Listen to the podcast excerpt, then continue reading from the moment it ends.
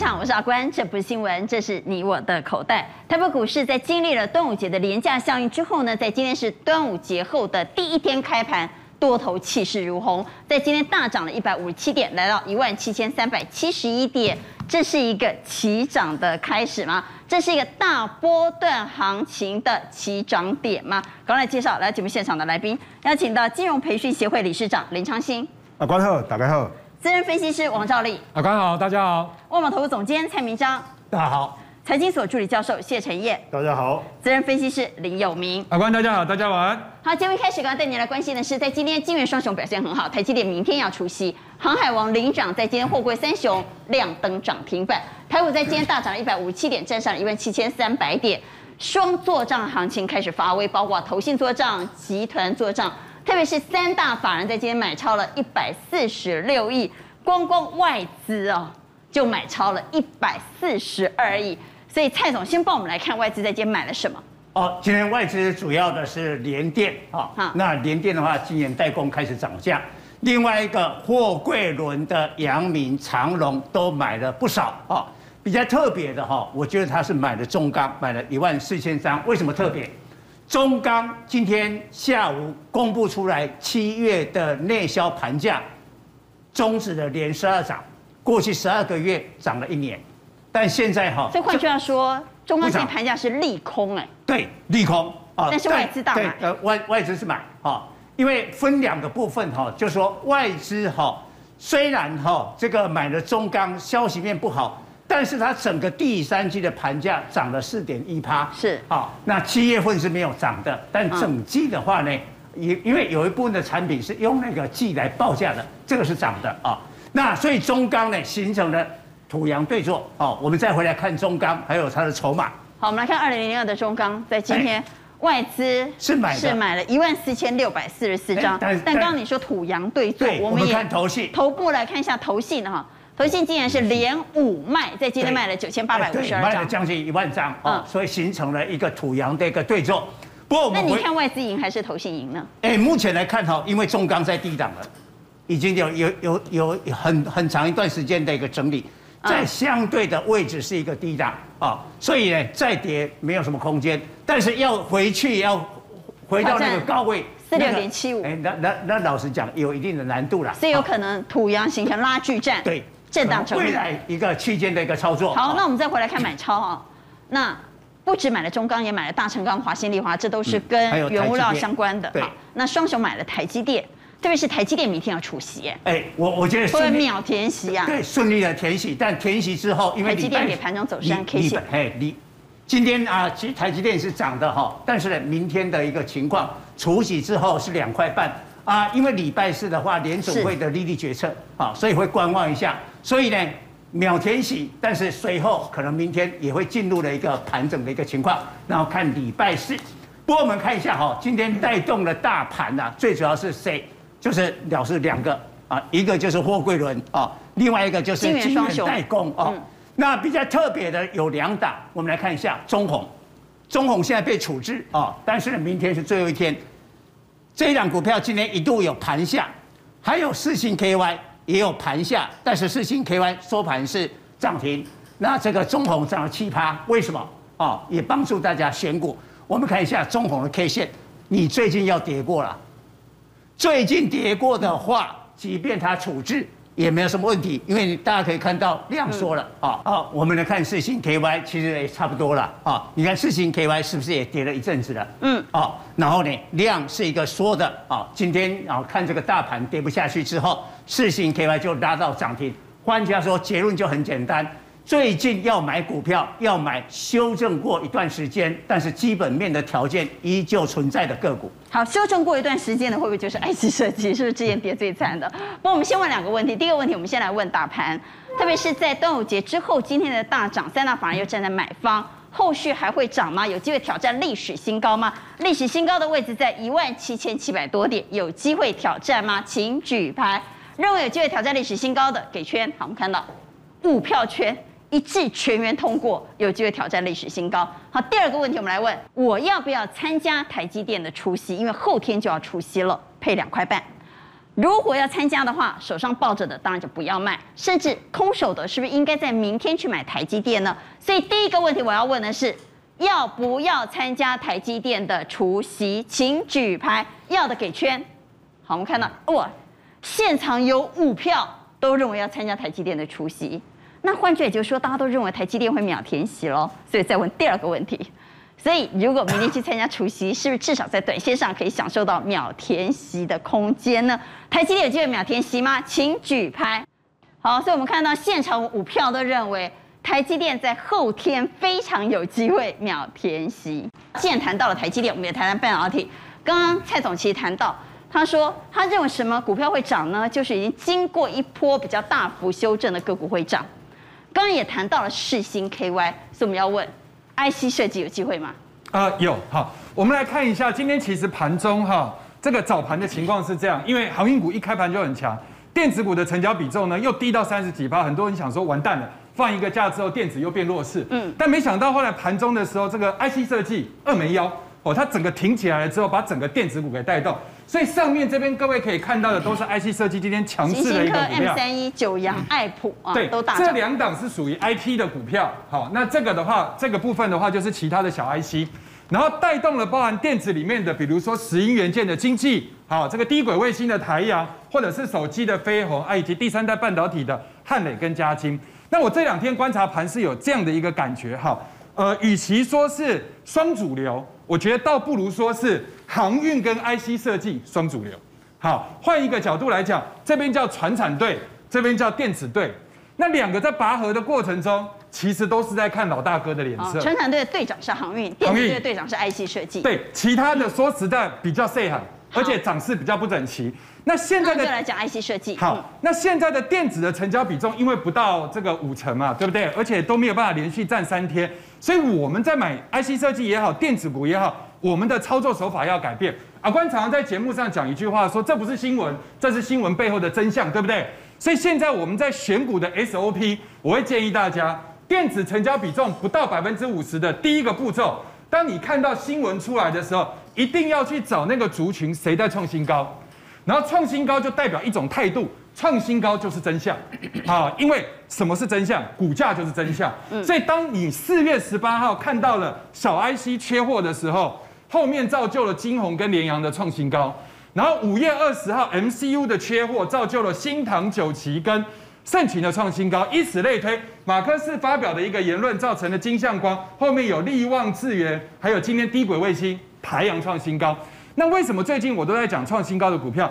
第一个，当电子的成交比重这么低，养分不足的时候，还有人敢把股票拉到涨停，所以它都跑不掉，你也不用担心你跑不掉。那第二个。创新高不是每一档都可以买，创新高是重点，但是创新高里面的低本一比那是重点中的重点。所以为什么我们在上上个礼拜讲金宏，在上个礼拜四的时候讲智源，后来智源不是就礼拜五涨停？是。然后今天我要跟各位讲九旗，就是属于 MCU 的一个这个创新高里头在选股啊。我们先来看一下哈，九旗这家公司去年的获利是三点九四，平均一个月大概赚三毛多。然后第一季的获利呢，今年第一季的获利是一点八八，所以平均一个月就已经赚到六毛。好，结果四月份公布的单月获利赚到一点二，就等于是这个四月份就已经是前三季每一个月的第一季的每一个月的两倍，然后是去年每一个月的四倍。所以换言之，它前四个月的获利三点一已经达到去年的百分之七十八。好。然后你再看哦，五月份的营收居然连三个月创新高，而且 Y O Y 是一百四十四趴，就是还在扩大，所以建议这种股票它的本益比就落在十四到十七倍之间。那这里面要观察的一个重点，创新高的当天或者隔一天都会震，然后震完了之后，各位有没有发现？你去看它的股本是三亿哦，结果那一天爆出来是一万九千张的大量，几乎是股本的六倍。那这种股票照理说应该要涨。后面应该要跌，对不对？爆太大的量，而且当中太高，结果它居然五天是一个三角收敛的整理，而且连五日线都没有跌破。所以回头我们再来看一下，第一个是它的外资部位今天有在升，第二个部位你去看它包含像券资比还有当冲比，这个都是很有人气的股票。所以我觉得这种股票五天不跌收敛的一个过程中，很可能又是下一波要准备的一个开始。好，所以我们要来问。如果喜欢电子股的，是不是就选 IC 设计？而 IC 设计里头就选创波段新高的个股，是不是要在强势股里头找强中之强呢？请举牌，各位是不是认同？请举牌。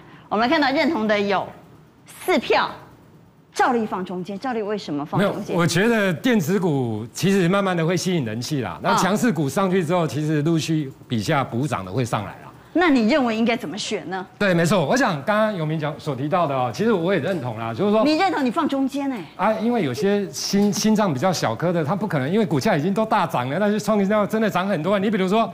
你像立台的股价好了，这种已经都创新高了，讲真的，这种不敢买了。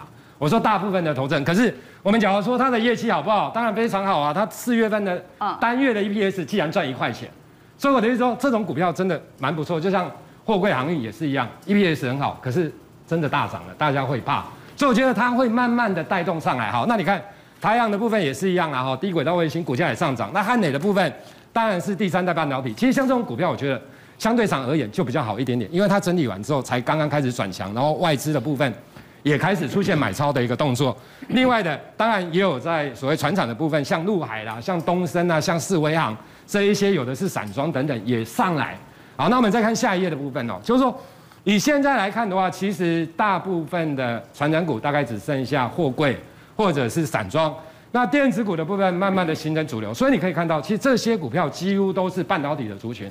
我觉得不会只有 IC 设计啦，就是说，你像汉磊的部分来讲的话，它是属于第三代半导体，也上来了。四星，因为之前受到飞腾的影响，所以呢股价大跌了一大段。那现在大家市市场要开始传出，因为股价跌升了之后，大家会觉得哎，四腾搞不好不会受到禁止了，所以股价嘛，你看跌升的又开始上来。爱普的部分其实也是相同的一个状况啊，这都是 K D 出现了低档黄金交叉。没错，我觉得你只要选这个，我我个人认为哦，你的压力比较不会那么大哦，就是。哦，那微刚的部分也是一样，那天域的部分来讲也是相同的，就是说股价都整理，然后 K D 慢慢的开始往上来。光阳科的部分，大家有没有发现，其实也整理了一大段。那 K D 的部分，对，也陆续交叉，对，黄金交叉。好，那我们来看哦，其实因为礼拜四台积电要除息，那我觉得秒填息的机会很大，所以台积电已经开始慢慢上来。所以我觉得除了 IC 设计之外，其实台积电供应链的股票会慢慢上来。那我就举例说，比如说台积电供应链的股票来讲的话，你像创意。第一季的 EPS 零点七四，啊，那今年第一季，去年第一季是这样，那今年第一季是二点三，其实获利成长真的很不错。我觉得创意的股票也会真的开始慢慢上来，只是说它因为它 IC 设计本对比较贵啦，相对多块，哎，大家有的会买不太下去啦。哈。那当然，我觉得它是好公司哦。我觉得，那只要资金部位比较小的，没有办法的，那你当然你看一下光阳科的部分零点二七，那今年的第一季是零点四六，股价是六点九。那第一桶的为为什么拿第一桶？因为它是属于同概念的，好，那你看一下负零点五八，那今年第一季零点三，股价也是六十四点二。那我们看一下它的一个基本面的部分，其实它就是贵金属跟一些所谓稀有金属的部分。那它因为它打入台积电供应链，所以它变成是一家成长股哦，有台积电这个一个巨人的一个肩膀哦，所以所以它随着台积电的一个成长，另外的它也是苹果供应链的黄金晶片供应商等等，把材啦，好等等这一些，所以。你看一下哦，股价这个地方修正完之后，然后慢慢的一个整理完之后，今天开始放量，K D 开始向上，所以我觉得台积电供应链的股票，只要台积电慢慢上去，其实这一块来讲是 OK 的。好，刚刚我们特别问了，台积电在明天的除夕秀非常重要，有没有机会秒填息？大部分的专家都认为会秒填息哈。我们现场五位就有四票给了圈，那我们就问第二个问题，那一旦台积电秒填息之后，到底能不能带动起一个台积电供应链的部队？还是台积电单兵作战，有机会带动台积电供应链部队的，请给圈。好，我们看到现场是四个圈，一票在中间，哈，是蔡总在中间。好，来问第二个问题。每次电子股一动，我都要问这个问题，就是所有的投资人都要开始挣扎这件事，就是我到底应该买船产还是买电子？你说通通都买啊，不哇贼急呢？哈，只有一套资金，所以如果必须二择一，到底谁会比较强呢？到底该买电子还是该买船产？认为该买电子的给叉，该买船产的给捐，请举牌。好，我们看到现场有三票认为该买电子，昌兴跟蔡总，哈，昌兴是给圈，哈，认为应该买传产，蔡总放中间。蔡总为什么两题都放中间？两两边好的股票双主流了。还是你还是认为应该平衡布局？对对。好，那我们就来谈谈传产股。刚刚其实。有没有说传产的队长就是航运？当然是航运。在今天货柜三雄三档都亮灯涨停板。我们来看它的利多消息还是非常的多，在今天成交量一度占大盘超过了四成，来到四成二。万海现在法人的目标价已经来到二七二。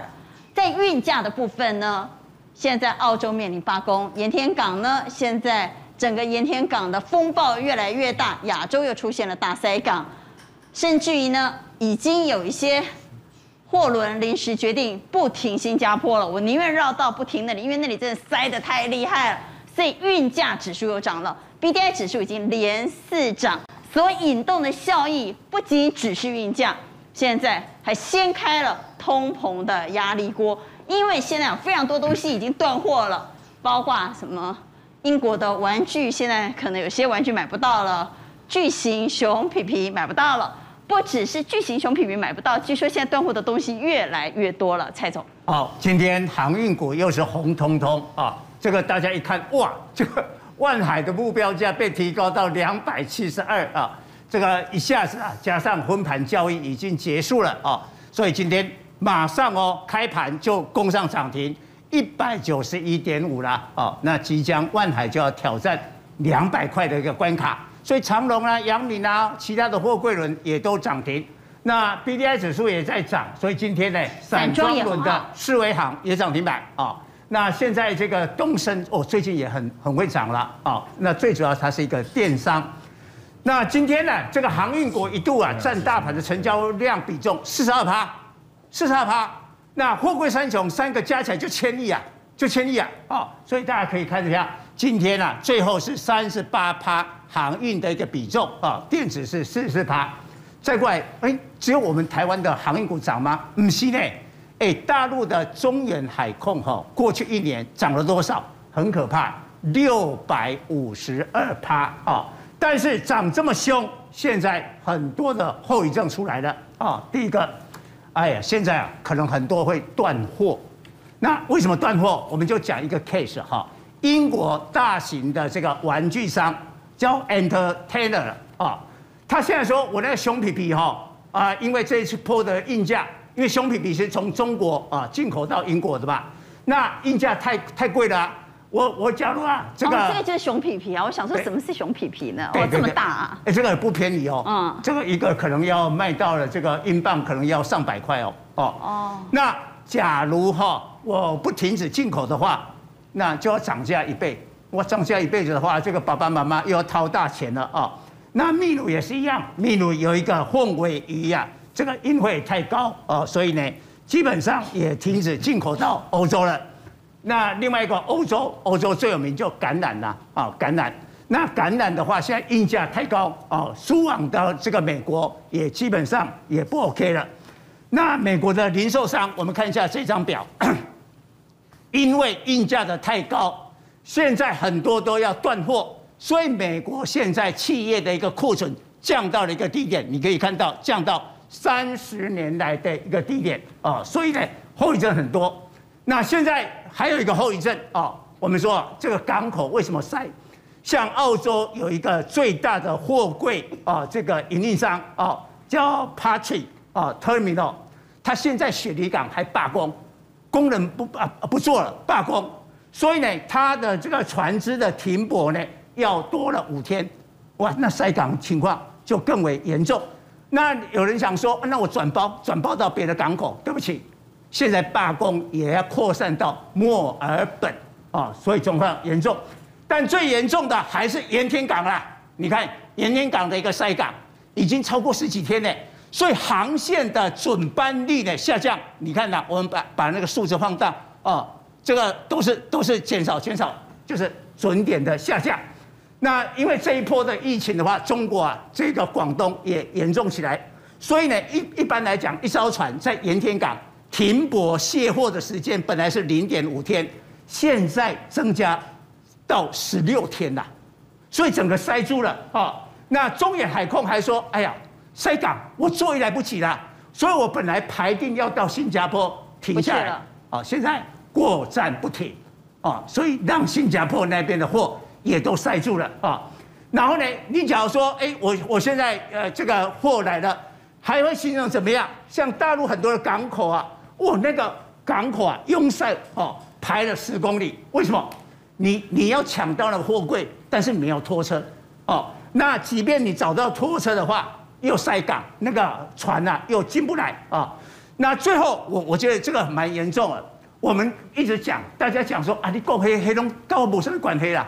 我也没买货柜轮的股票，我也没从事这个行业啊、哦。但是你看这个报价都一直在涨，这个上个礼拜的报价，但美西线跌以外，其他涨，全部都涨。通膨，通膨的压力锅被炸开了。到这个地方的时候，跟我们都有关系了。好，我们来看糖价，去年五月到现在涨了五十八 percent。小麦呢，去年六月到现在涨了三成六。咖啡豆去年六月到现在涨了六成五。大豆涨了七成。玉米涨了一百帕，也就涨了一倍，从去年六月到现在。对，所以这个已经跟我们的生活有关了。未来的通膨，呃，我们吃的东西、用的东西都会涨价。但是我们还是要回来讲这个股票哈。好，我们来回来。因为因为这些黄小玉啦涨了以后啊，你看 B D I 指数就是这种的涨法。好，我们来看今天货柜三雄。你看，我们回到股价哈。货柜三雄三档都亮灯哦。我们每次在问航运的时候，都问要不要追，然后所有的投资人心里想买航运，都想说我等它拉回来，等它压回来，我再买。问题是每次都不压回啊。对，因为提前反映了半年报啊，半年报的话呢是在八月中旬公布。那现在怎么办？我我看哦，真的涨到满足点，哦，但是一般人已经不太敢追哦，那就是留给啊比较特别胆子大的人。不过我们还是要看一下二六一五的这个万海。我们现在看万海，宏远现在六条，他是第一个喊出二零五的，眼看就要到了，他现在说哦二零五不够看了，我现在看二七二了。哎，这很可怕哎，就是从一二十块涨上来的股票哎，啊，但是呢，假如说万海明天呢顺利的把两百块突破了以后。我认为会先震荡，啊，突破两百先震荡。因为老实讲哈，一百、两百这种重大的百元的整数关卡，可能不是你想象中啊。我今天过去了，然后明天一路向上，变成两两百七，呃，两百五、两百七，不不完呢。所以我认为万海比较有可能明天啊出现了两百突破之后开始震荡，啊，震荡。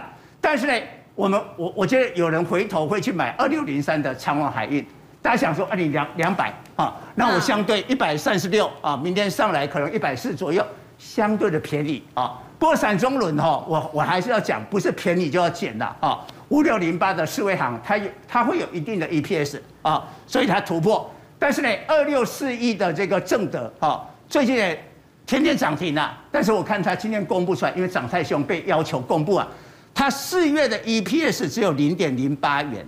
那就太少了。哎，没有没有很多哦，所以虽然说哎，整个行业有一个低消二十块以下的便宜，所以那个时候才涨起来，但涨到这个价位的时候，还是要看一下它基本面。好，我们要来问航运了，又要问同样的问题，是要追呢，还是压回再买？认为要追的给圈，认为压回再买的给叉，请举牌。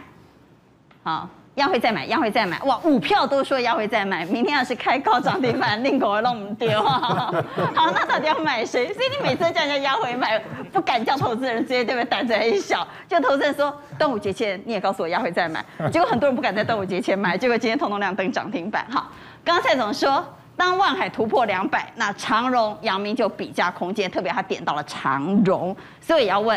在这个时候呢，望海突破两百之后，不买望海买长荣是一个正确的操作策略吗？请举牌，认为对的给圈。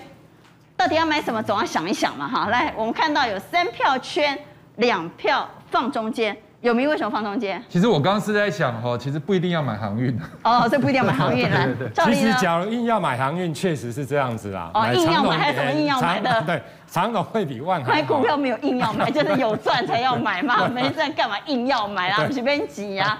好，我们回头再来谈，因为通膨这个压力锅已经掀开了，所有的原物料呢，其实现在都是一日三市啊，这里头包括什么？铝、铜，好。那铜比铝更恐怖啊，所以我们看到铜价现在是一日三市传缺货，很有可能涨势会蔓延到铝，因为 NB 品牌厂现在是弃铜改铝，那我们就要讲弃铜改铝，那就表示铜现在真的是物以稀为贵喽。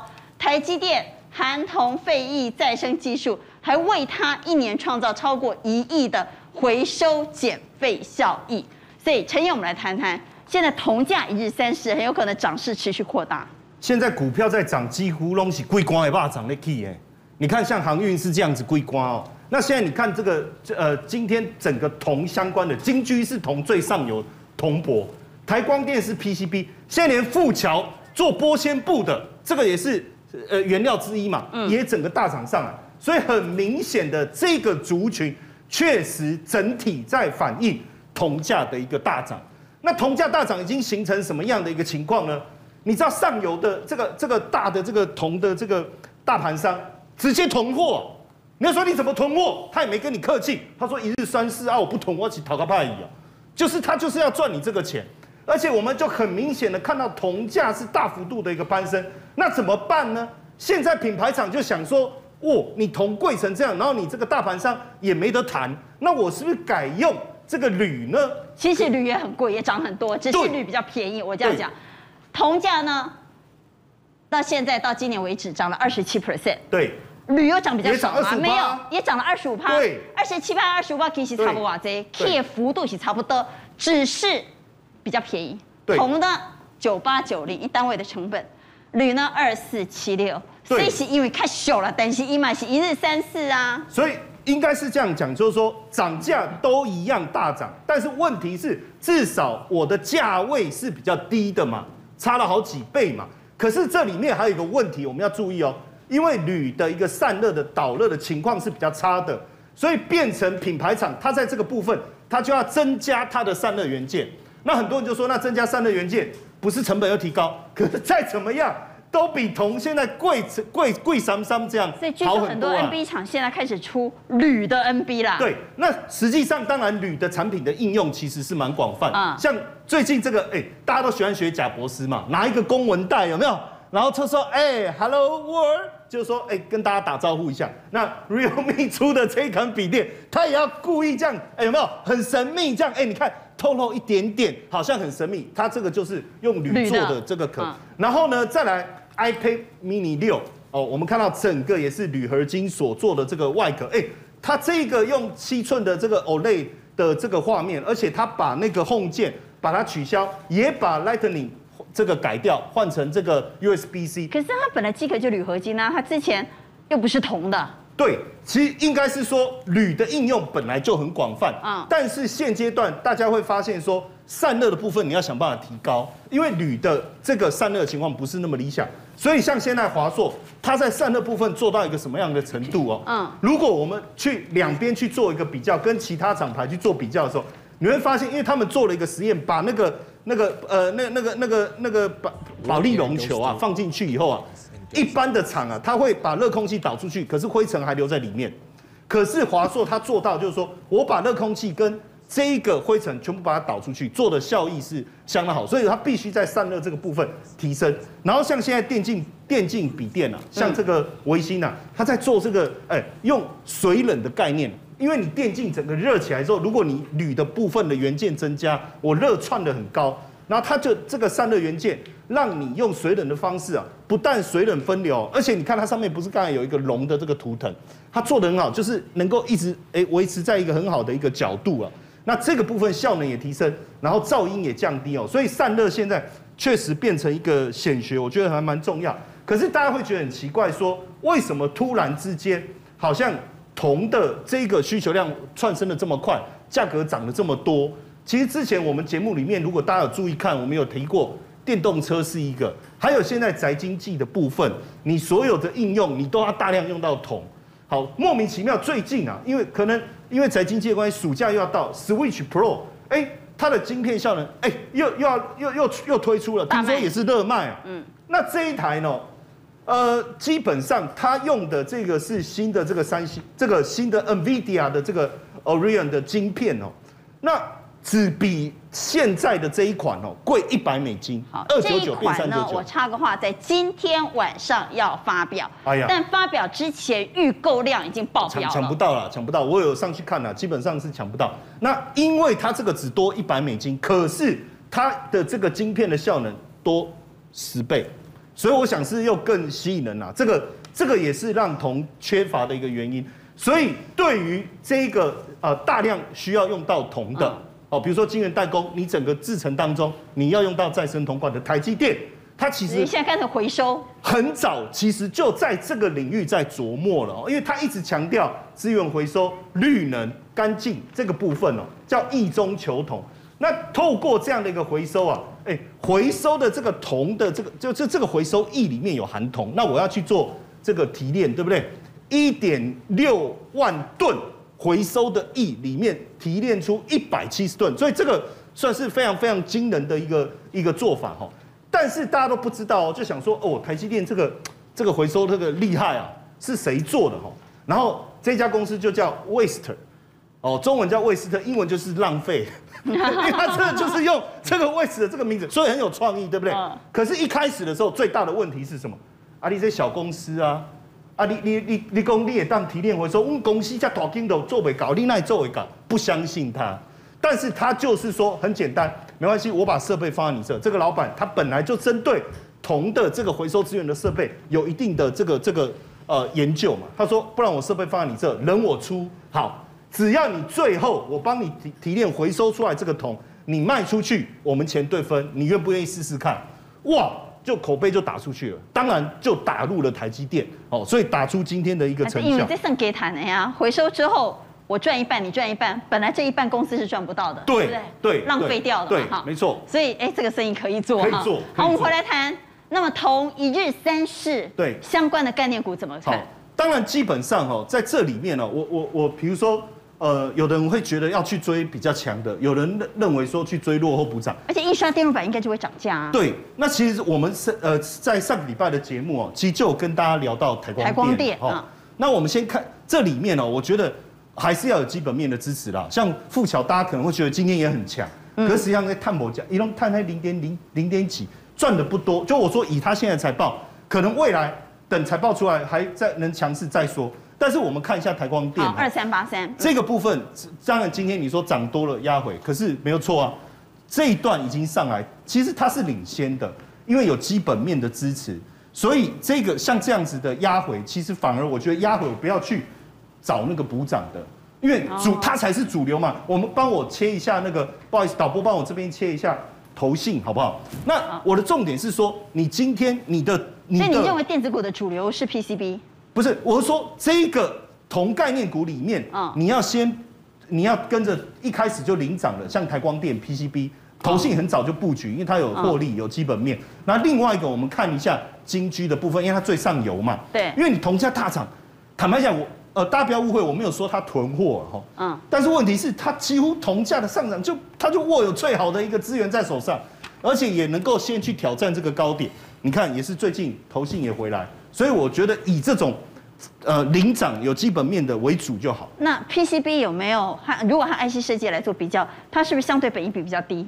对，但是因为 IC 设计大家都担心本益比过高。对，但是呃，像呃 IC 设计本来就属于高本益比，嗯，那 PCB 本来就低本益比，然后你很难叫低本益比的变成高本益比，就是说你很难叫踢足球的去打篮球了，因为呃两个的两个的概念稍微不太一样，所以。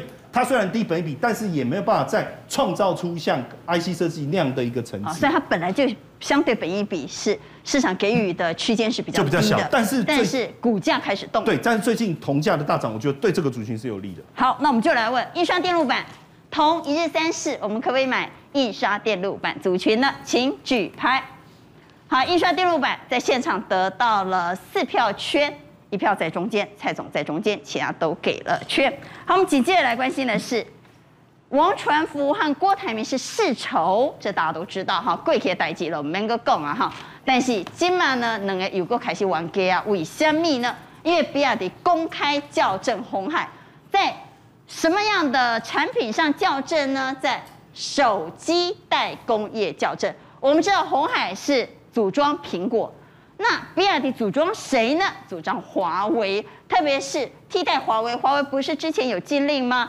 所以华为海外市场没有办法卖。在这样情况之下，现在荣耀已经代替华为，而且还买到了高通晶片，所以荣耀现在要出新手机有可能会大卖。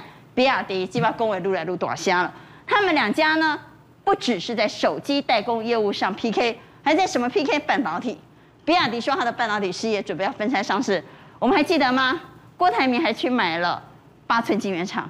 郭台铭在半导体布局也非常积极。好，现在比亚迪说，我有半导体也要挂牌了。好，另外还有一件事也在 PK 是电动车。比亚迪说，我正和小米在谈造车合作，而且我所拥有的专利数稳坐世界第一。所以我们来谈谈比亚迪校正红海。哦，对，阿关刚刚有提到世仇哈，没错哈，这个概念其实就是，其实最大的世仇就是最大的知己。好，这个就像诸葛亮跟司马懿的概念一样，因为他们两个想的都一样。好，你手机我手机，你电动车我电动车。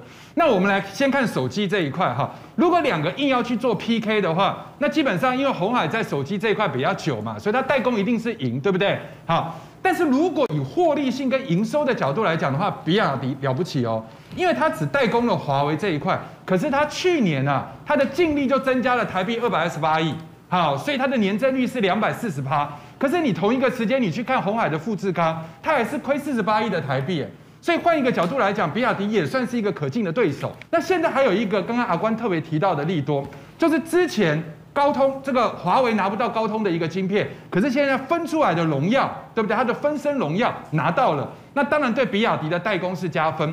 像今天要公布一个 这个荣耀五十这个系列的一个手机，那这一款的一个手机呢，好，到目前为止的预定数大概是在这个。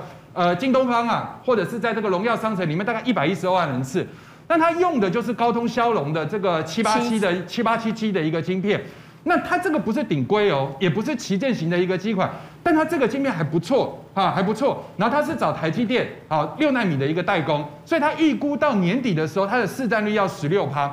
那我们来看这个手机，基本上是给谁用？给 Vlog 用。也就是说，现在很多人不是就是那种呃视讯部落客吗？他专门就是在拍微电影跟这个视讯短评。那这个手机呢？好，你去看第一个，虽然它的这个安兔兔的一个跑分只有五十二万分，五十二万分其实是中上啦，因为最高的是是高龙骁通的这个高通骁龙的那个八八八七十二万分。可问题是，我觉得它有几个特色。第一个，它的像素居然是一亿，我不知道各位你你会用到一亿吗？大家可能 Vlog 用得到，对不对？第二，它补光效果非常的强。第三，它三个镜头同时录影，那这个当然就会有立体感。好，所以我想这一个手机基本上它高贵不贵了，啊，应该是会热卖。那刚刚我们讲完了手机的部分，我们现在再来讲电动车的部分。那电动车如果两个要 PK 的话，那当然还是比亚迪嘛，因为红海到现在一台车还没做出来啊。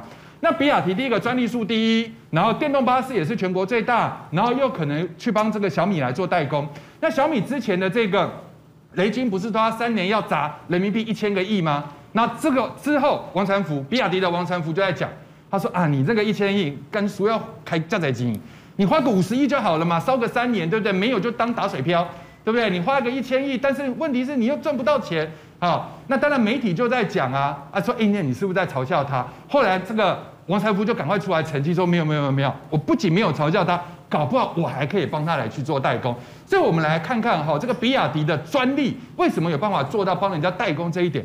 第一个，它有一个这个碰撞实验室，它这个实验室哈，基本上是什么？花了一千多亿啊，对。几千万来做出来的，恒温大概是二十二到二十五度之间。那它有一个好处，负二十二度，对不对？哎，对，负二十二度，对，抱歉，二负二十二度，负二十二度到二十五。二十五度之间，然后第二个部分的话，就是他人啊，不管你是男的、女的、老的、小的，你做任何姿势站、坐任何的一个位置，他那个碰撞都是用时速一百二十 ID 给你撞。那撞完了之后来看看这个安全性，我觉得这一点就蛮厉害。那第三个，它还有一个跟我们平常在测试车子完全不一样的部分，它有一个二十四通道的一个道路模拟测试。那一般来讲的话，它可以测试的这个道路模拟程度啊，大概有百分之九十五的拟真度。一般我们别的车子啊，如果在四立柱的一个平台上去做测试的话，大概模拟道路只能百分之七十，它可以百分之九十五。而且它怎么测呢？比如说，比亚迪有一个汉这台很这这个车子，对不对？它就放在这上面，四十五个白天加晚上来回一直颠，好，这样叫一个一个 circle 就是一轮，然后它总共要做三轮。那三轮做完的话，相当等于他做完了一百万公里的一个测试，是平常车子的三倍，所以他才有办法拿到这么多的专利。好，所以听起来好像比亚迪比较厉害。那股价呢？好，我们，先看红海的股价好了。我们来看二三一七哈，红海、就是、比亚迪向红海校正哈，红海的股价今天跌了。对，这种线型哈，就是我们跟各位讲的，它就只涨头尾。哦，就是大盘在起来的时候，啊它一定要先表态，对不对？大盘中间你都不用看它，然后大盘要过高的时候，它很可能再补一根。好，所以它大部分的一个时间就是在那边晃。所以市场一直流传说，当红海大涨的时候，有可能是行情最后一棒，呃因为它是涨头以前。是，但是去年好像就不是嘛，因为它后年去年从九十档到一百三那一段，也把电动车整个都带起来哈。好，那今天当然你做电动车也好，做手机也好，我是建议大家先不要去看下游啊，因为现在毕竟看起来都是上肥下瘦，所以还是元件类。那元件类里面，今天当然有石英元件涨，有铜箔基板涨，也有这个被动元件涨，对不对？好，那这上面的话是石英元件，然后这个部分是被动元件。但是我今天要特别讲石英啊，因为当然来宾也没人讲石英嘛。哈，那第二个部分是因为里面今天有股票创新高。好，所以我们来看看这三档股票里面，如果是我们的话，要怎么去选择？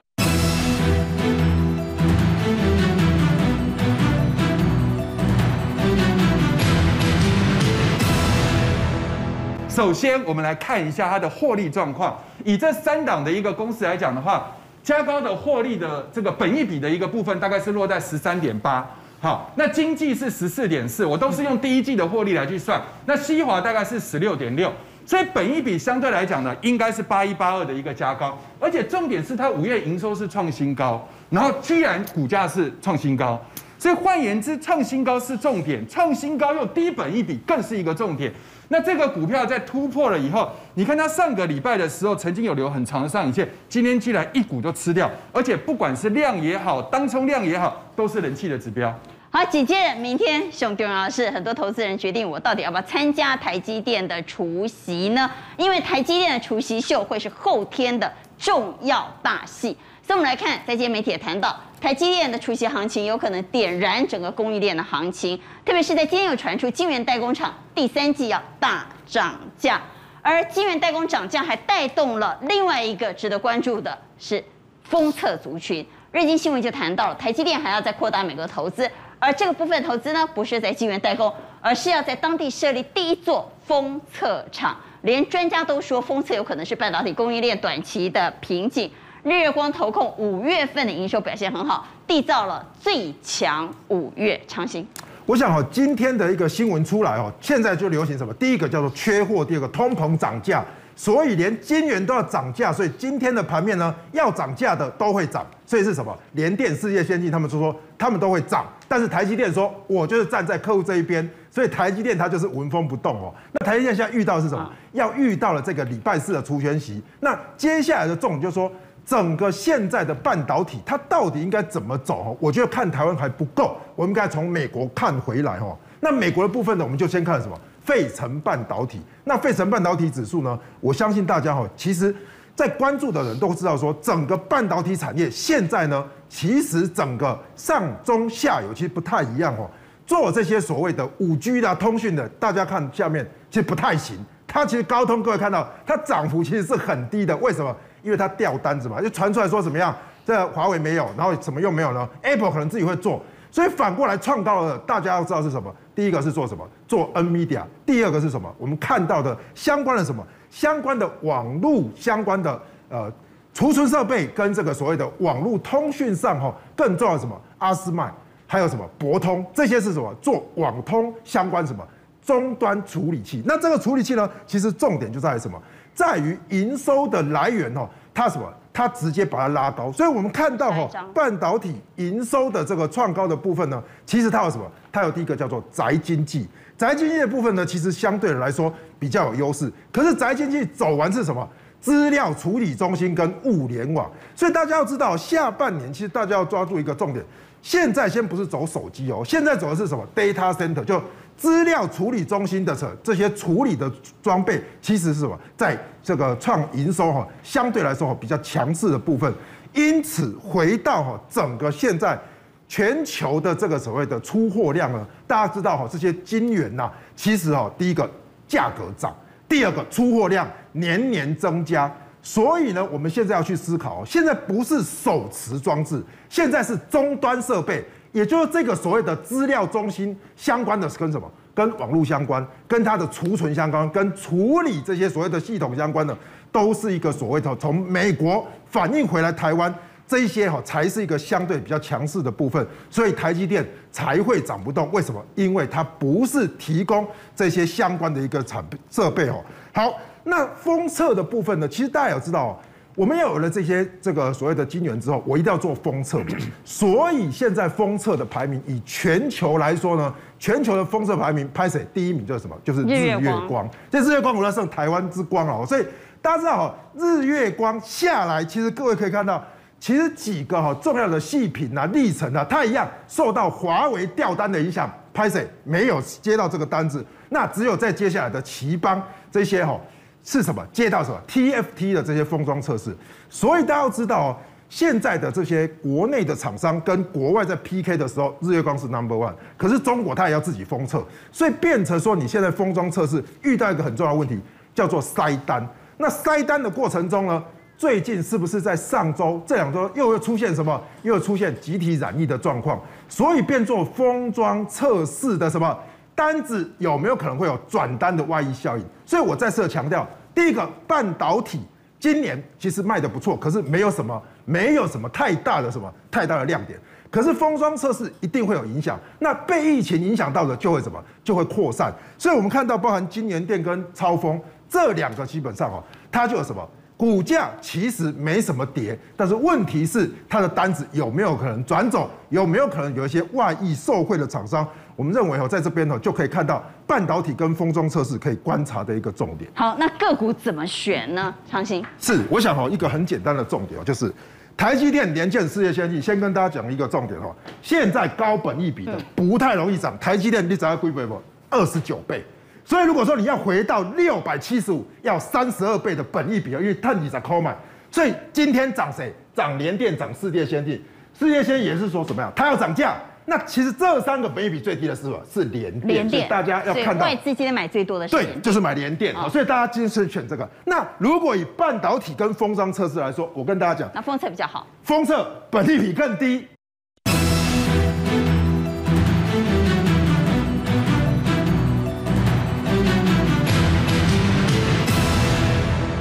那如果以半导体跟封装测试来说，我跟大家讲，那封测比较好。封测本地比更低啊，离其实里面最低的是最大的是日月光，最低的是细格。六二五。所以我们来看一下细格哈，其实细格今外资已经连续买了五天哦，连续买五天之后，测试之后今天又大涨，那它的本益比是十二倍。所以我们说，如果说这些封装测试有转单的效应的话，我认为外资已经在这边卡位，所以。我认为这个所谓的封装测试会优于半导体，那半导体就要选本益比例的来做布局。